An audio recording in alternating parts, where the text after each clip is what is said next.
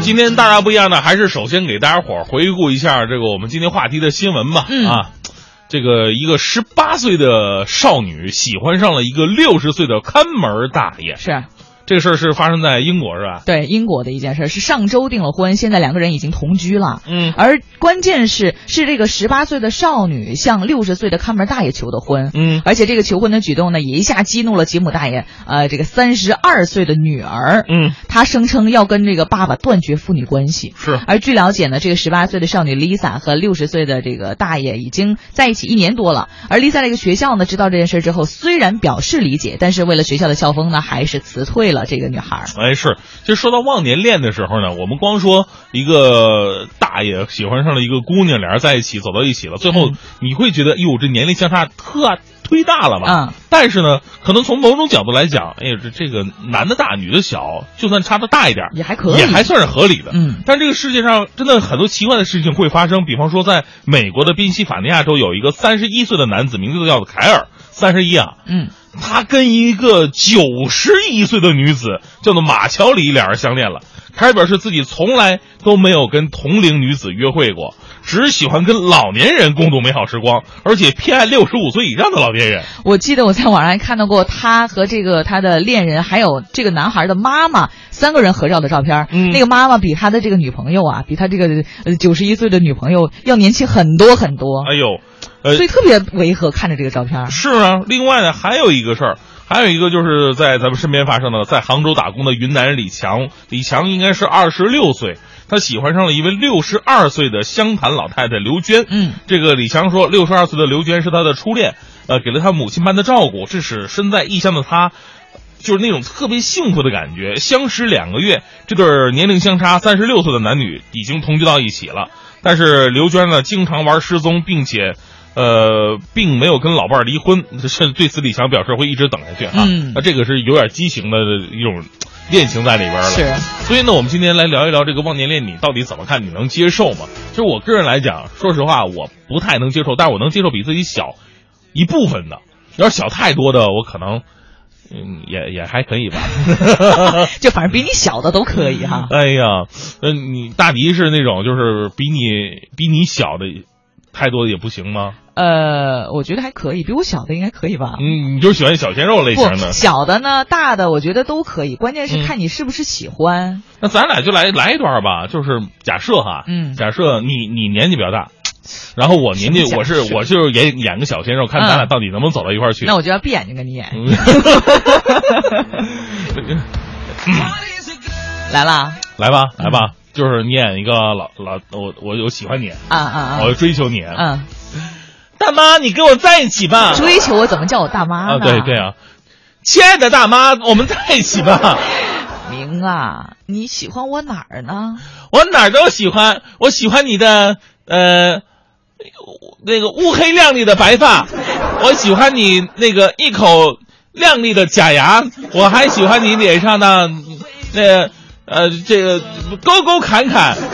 就是有岁月的痕迹呗。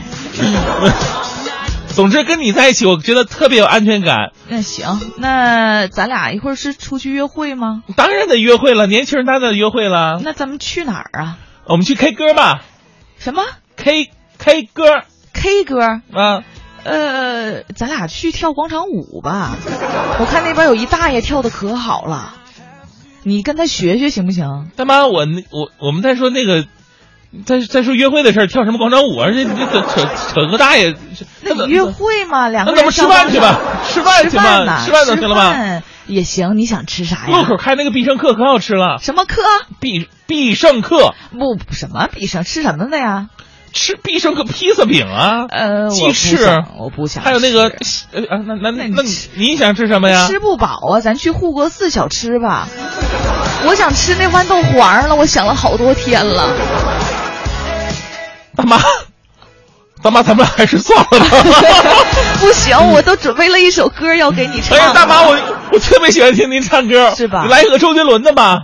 周杰伦那个不行，我这嘴皮子不够溜啊我给你唱个我们特别喜欢听的一首歌吧，也一是个流行歌曲吗？爱情歌 曲。哎呀，我都喜欢听。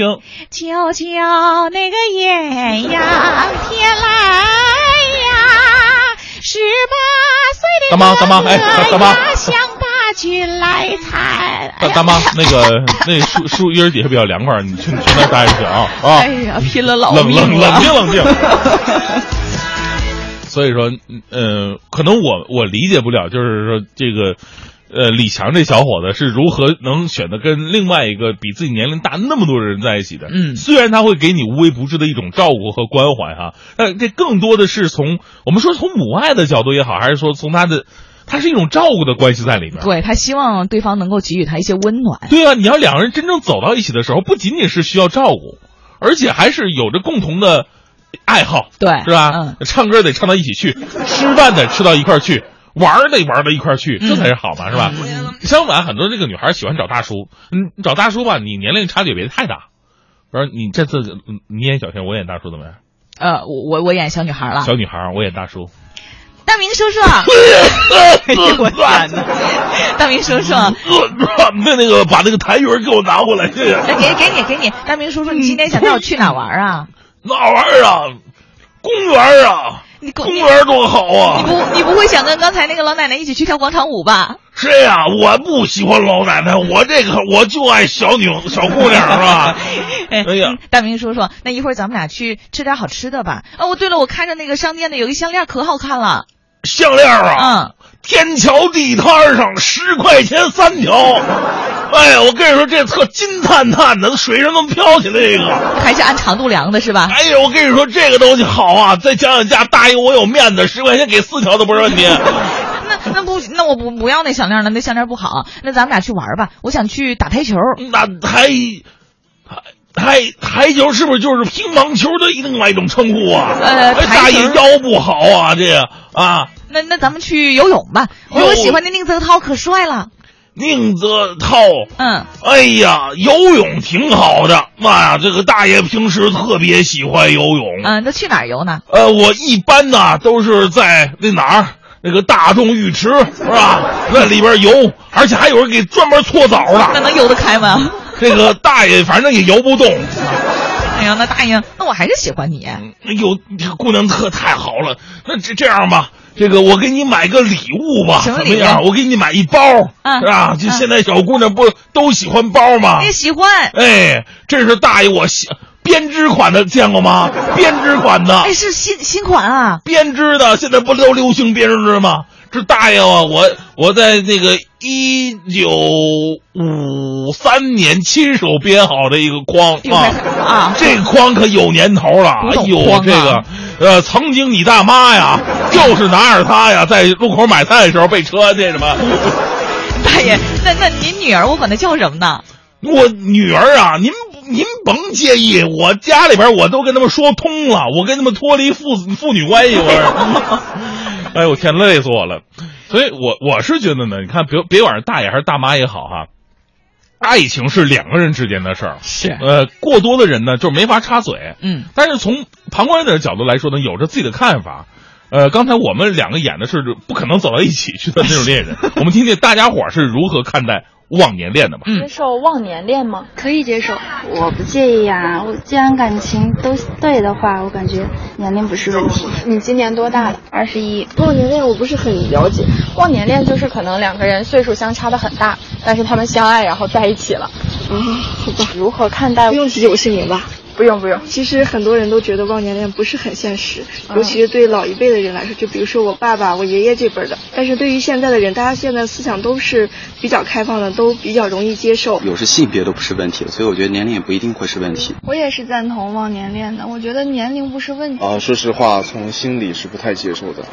忘年恋，其实我觉得这个没有经历过，因为我本身也没没有经历过，但是我觉得老年人有一段忘年恋是不错的。如果要是你们身边的亲人或者是朋友出现了这样的忘年恋，你们对于他们又是一种什么样的看法呢？劝和还是劝离？这个我应该是说按持观望态度啊，因为喜欢什么的应该属于人家是自己的自由，我觉得子女不应该去干涉他。自己觉得是对的话，就当然是支持。看他们的情况吧，如果两个人真的相爱的话，那肯定是劝和呀。呃，想让他告诉我一些有关于他的事情，比如说他嗯对某件事怎么处理的等等一些小的细节。他们如果在热恋期的话，我觉得你跟他说了也跟没说一样，嗯所以说会适当了解一下。如果说是身边的亲人的话，呃，我觉得我可能还是持一种中肯的态度吧。首先要谨慎，然后呢，第二就是找到自己爱的一半，我就是最好的。只是遇到真爱不容易。好啊，这个就是刚才很多的听众朋友啊，对于这个忘年恋的一种自我的一种感觉。嗯其实，嗯大部分我听还是比较支持的。是哈、就是说我我我们觉得有一些忘年恋的是可以接受的，就是在于年龄差差距不是那么的大，嗯就不至于像我们刚才演的那样，你唱九九延安天，我听周杰伦啊，你要吃混， 你要吃混合素，我要去吃必胜客，这个差的有点大了啊。那从心理的角度来讲，我们说这个忘年恋到底是一种什么样的关系呢？我们也是特别的采访到了一位心理学家，呃，中国武警总医院心理医生石宇，听听石宇大夫是怎么给我们介绍忘年恋它到底是什么心理构成的呢？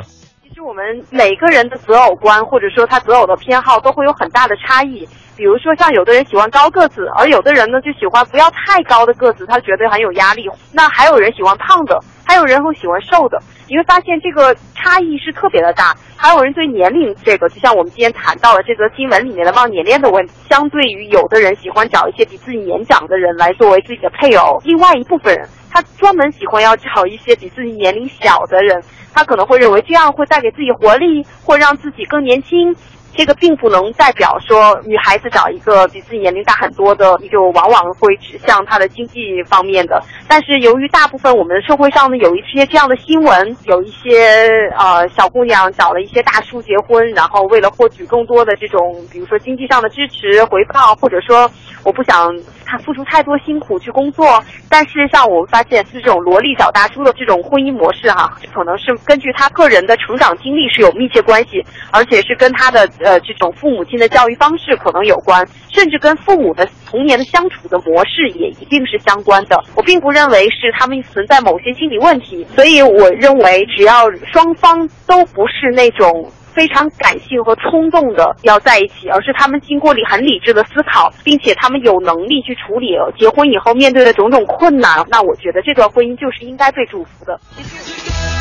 感谢石宇大夫对我们的一个介绍啊。嗯呃，其实我觉得最大的困难还是来自家里边吧，就是说对实话，这个如果。